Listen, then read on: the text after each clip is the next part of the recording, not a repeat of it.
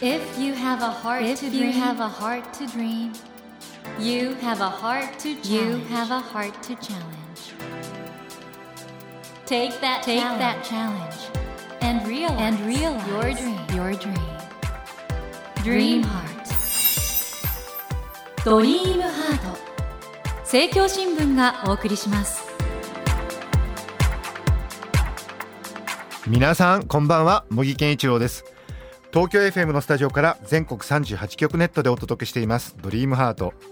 この番組は日本そして世界で活躍されている方々をゲストにお迎えしてその方の挑戦にそして夢に迫っているのですがこのドリームハート私茂木が番組を担当してから今年の4月で丸6年を迎えました。わあ拍手拍手拍手拍手。毎週聞いてくださっているリスナーの皆様本当にありがとうございます2017年の4月からは今のこの時間帯すなわち毎週土曜の22時間の放送になってそこからは2年になってるんですけれども番組自体はですね6年になるんですね。これからもですねスタッフ一同とともにリスナーの皆さんがあいいお話だったなぁとそういうふうに思ってくださるようなゲストの方々のインタビューをお届けしていきたいと思います。これからもどうぞよろしくお願いいたします。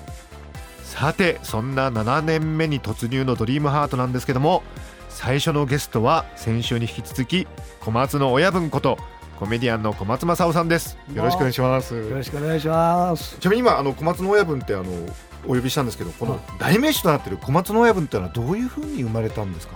これはあの打ち上げをやりまして二次会でキャバレーに行ったんです。でそこで飲んでたら奥の方の席からそこのホステスさんが来て「すいません小松さんでしょうか。あの向こうでお友達って方が一緒に飲まないかって言ってるんですけどお願いできますか?」いやごめんなさい。今日は打ち上げでねこっちで楽しんでるからよろしく言っておいてください。すいません」って言ってで話してたらまた入れ替えに怯えて「あのすいません。あの向こうのお客さんがどうしてもこう言って言ってるんですけどお願いします。あなたたちもプロでしょ？よろしくお願いします。そういう人はいっぱいいるんだからお願いします」って言ったら入れ替わり坊主頭のダボシャツに背広着たような人が「すいません。うちの親分が」「はい。はいはい!」って言ってたんだ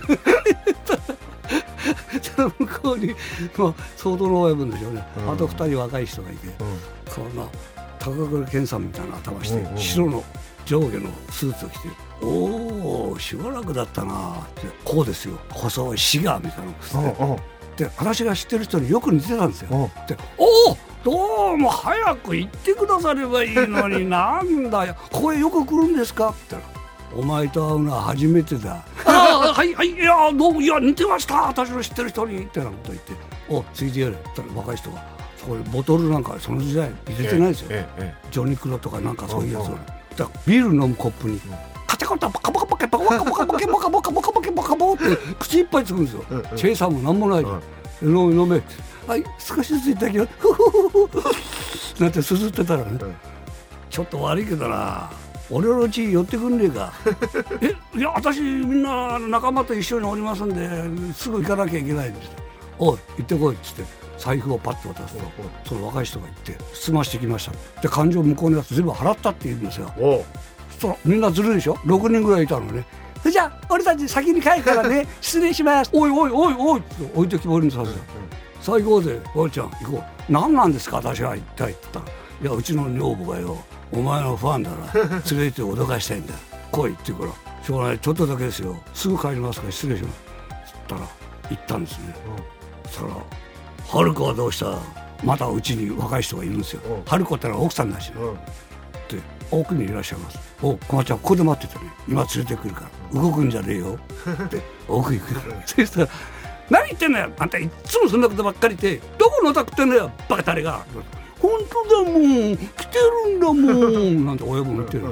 でそれを「まだよまだよ」って目隠ししてきて私の目の前に来て「ほら!」って言ったら「あらー小松正夫だ!」って言った。ら「なななな。あ小松ちゃんありがとうね。さあ上がって上がって。お腹空いたろ？ねなんか寿司取ろうか。はい上がって上がって。おいなんか寿司取れ寿司。上取れ上。いやーさあさあさあ座ってさって。言ったら若い人が「すいません寿司屋終わっちゃったんですけど」なーに こら俺のためのためでな。寿司持ってこい。いやー悪いな遠くまでごめんねいやー私がね 顔が立った。ありがとう。それ飲んで飲んでって言ってるうちにベロベロになっちゃって、うんうん。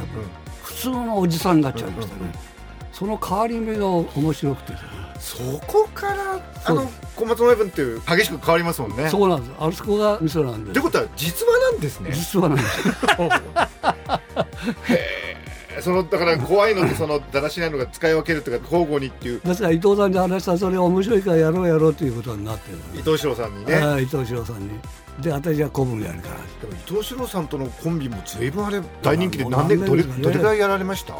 でも考えてみると付き合いは古いんですよ、ええその間から見頃食べ頃とか笑ってはい笑ってはい60分っていうのをやる前に2人で45分の生番組ではい。コメディやってたんですよですから私が知ってる限り一番古いお付き合いじゃないかなと思う伊藤さんがね、うん、そういうことで打てば響くっていう仲になりましたけど。そうですよね。もうお話が面白すぎてちょっとつい構成を忘れてしまったところですがちょっと戻ります。ということで今夜も小松正夫さんをお迎えしてお話を伺います。親分今夜も どうぞよろしくお願いいたします。悪いね。悪いね。デート引きですよねここで小松さんのプロフィールをご紹介します。小松正夫さんは1942年福岡県博多のご出身です。19歳の時に役者を目指して上京されました。俳優座を受験し合格したのですが入学金が払えず断念しその後横浜トヨペットでトップセールスマンとなりますが1964年植木仁さんの付け人を経て日本テレビのシャボン玉ホリデーでデビューしました。以降数えきれないほどテレビや映画舞台にご出演され笑って笑って60分や見頃食べ頃笑い頃では伊東四朗さんとのコンビで一世を風靡しました。2011年には日本喜劇人協会第10代会長に選出され現在もご活躍中でいらっしゃいます。あの当時そのシャボン玉ホリデーあのまだこれ植木等さんの付け人だった頃ですけど、はい。デビューされて当時シャボン玉ホリデーってすごい人気だったじゃないですか。そうですね。あれも一気にもう知名度も上がっちゃって大変だったんじゃないですか？そうですね。あのまだ何十回っていう時に私好きましたからね、ええ。始まる時から知ってますけどね、ええ初め生放送だったんですけど、はいはいはい。そしたらご存知か知りませんけど「お呼びでない」っていう。お呼びでない。お呼びでないこれまた失礼しました。っていうのが植木仁さんのね、ええ18番ですはい。けど、あれはなんか小松さんがきっかけだと いうふうに伺ってますが。あれは親さん私じゃないと思いますって言おうと思ったんですけど言えないでお別れすることになっちゃったんですけどある番組で「お呼びでない」っていうのはなぜあれはできたんですかってアナウンサーの方が聞いたら植木が「あれはね小松がね 私は何も知らないでね次の出番待ってたらね「おやさん何してるんですか？出番ですよ。ほらほら始まってる。行かなきゃ行かなきゃ」って言ったら「えええどこどこ?」って台本見ないで飛び出していっちゃったらそれ生放送だからみんなが「あれ？なんだ？こんなとこできた」で花やなんか怖い顔して「なんだ？お前は」っていう顔してるのよね。で空気で「あら？これ違うとこ入ったかな?」と思ってとっさに「お呼びでない？お呼びでない？これまた失礼いたしました！っていうのが始まりだっていう。だから小松がいなかったらあれはできなかったっていうけど、あれはきっと小松にそういうエピソードを残してやろうと思って。花を出せようというああそういう優しさなんですよね。今の花はじめさんの話が出てきましたけど、うん当時クレイジーキャッツも大人気でねは皆さんあのすごい技術を持ったミュージシャンじゃないですか、いはいはい。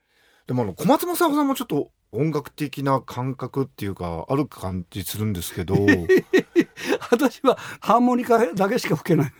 まあリズムとか間とか、あそういう意味ですね。ええ。あ私の場合はよく言われました。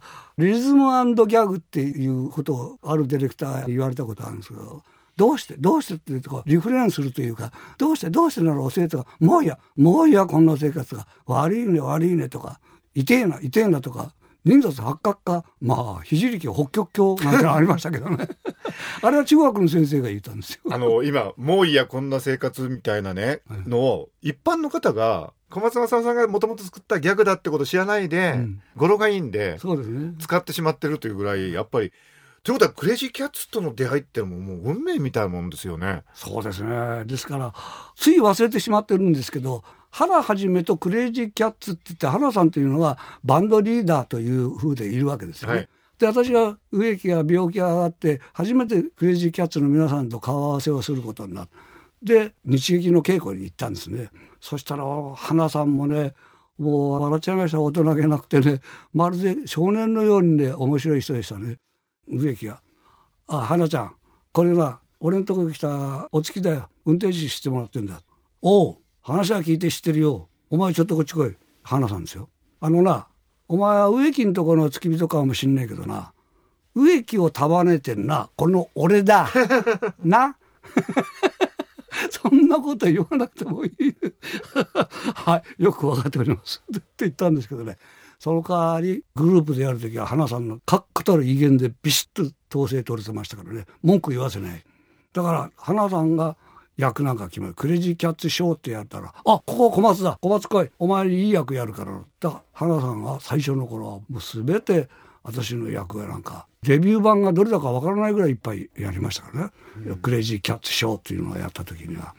だから花さんもそういえば恩人の一人なんですけどすごかったですね。谷圭さんっていう人もね、うん。谷毛さんなんかトロンボーン奏者としては超一流と言われた人ですけどそういう一流が全部集まってたんですね。それがコミックバンドですから。これはやっぱりすごかったなと思いますね今。あの後にドリフターズがキャッチフレーズにした全員集合っていうのも、あれももともとはあれ花さんですね。花さんなんですよね、はい、花さんが「おいクレジー全員集合今日俺んち全員集合!」って言うとみんな集まって、うん、奥さんが料理を作ってそれ栄太郎さんが石橋栄太郎っていう人がいる、うんはいはい、あの方は話が苦手でもう全くやる気がないでその代わり奥さんと一緒に料理の凝ったものを作るんですよ。シューマイとかねムリエルヒラメのバタ焼きとかねそんなものをいっぱいこさえて飾ってくれて。で結局料理研究家になっちゃいましたけど、ね、あのもう今でもねコメディアンを目指す若者なかなか厳しい道だと思うんですけどいると思うんでそういう方々にアドバイスのようなものがあったらお願いしたいんですけども。そうですね。あのー、私はアドバイスってことじゃないですけど一生懸命やってる人はすごくやってるわけでその代わり時間が随分かかってるなっていう苦節10年ということがあって頑張って夢を捨てないでいるからいいんです。でももっとぐだぐだしないで直線的に動くということ。だから私は師弟関係っていうのは必要じゃないから好きな人についていくっていう。私はそれでうまくいきましたから今そういうことが煩わしいと言ったらダメでしょうけど。煩わしくなかったら師匠を決めて徹底的について習うとかっていうことはいいんじゃないかなという気がしますかね。これあのこの表現物の中にも書かれてましたけどなんか最近の芸人さんとかはそういう師弟関係とかをちょっと敬遠するようなところがあるみたいですね。煩わしいでしょうねって言われたことありますからね。そう思っちゃいけないということですね。そうですね。ええそれで食えない食えないっていうことだけを前面に押し出さないでそんなら信頼するっていう人を見つけてそこで修行した方がいいんじゃないかなっていう気がしますがね。うん、あの平成がちょうど今終わろうとしてるんですけど小松政夫さんがずっとあの淀川長春さんのものまねから始まって電線温度白毛鳥も子供たちがみんな知ってた。ああ。いうね、ずっとあのコメディの最前線で活躍されてきてって、どうですか？その最近の日本のコメディ笑い、うん、どのように感じていらっしゃいますか？そうですね。まあもうこの年になってしまいましたし私は喜劇人協会という立場もありますから、はい、あまり言わないようにしようと思ったんですけどはい、もういいかなと思えば、ええ、やっぱり団体でこう突っかかっていくような番組は多すぎるんじゃないかなと思うんですね。団体で突っかかっていくいわゆる、なんていうんですか？あのあひな壇ですか？ひな壇ですか、あそこへみんな行って喋ったもん勝ちっていうようなこと喋らなかった人は置いてかれるっていうような状況かなというふうに思うと。我も我もと喋りたがる。喋った人はそれだけがピックアップされる。はっきり「ああ今日の喋りはまずかったから私は次から出番がないな」とか平気でそういうことを言うような状況ですね。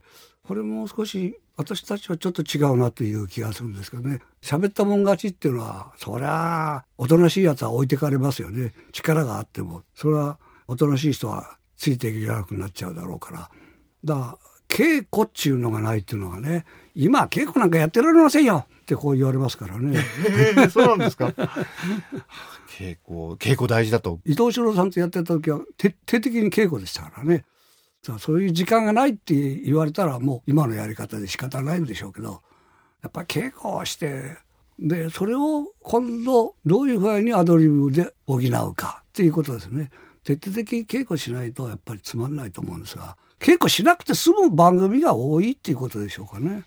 うん、だから面白いものっていうのはみんなで自分のとこは引いておいて台本に沿っていってこの人を今回は立てるんだって、まあ、30分なら30分の笑いの中でこう言ってこの人が受けるようにしてドーンと。でまた積み重ねていって今度はあなたドーンといくようなのが笑いの要素だろうと思うしだからパロディっていうのができないんじゃないかと思いますね。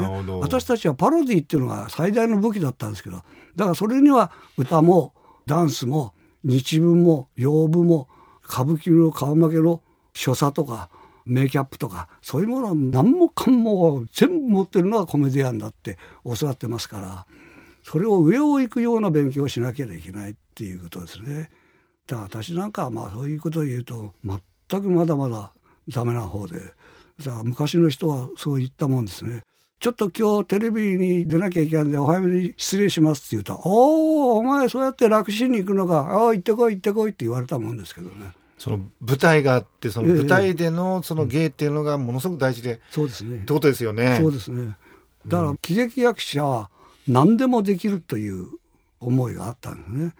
うん。だからそこ行くとこの間言いましたけどキャラクターがね自分の一つのキャラクターしかこの台本をもらったらこれはどのキャラクターを近づけたらいいのかってキャラクターを演じるっていうことがあるんですけどもうキャラクター一本だとそのままのことしかできないわけで何でもかんでもそのキャラクターではダメなはずなんですね。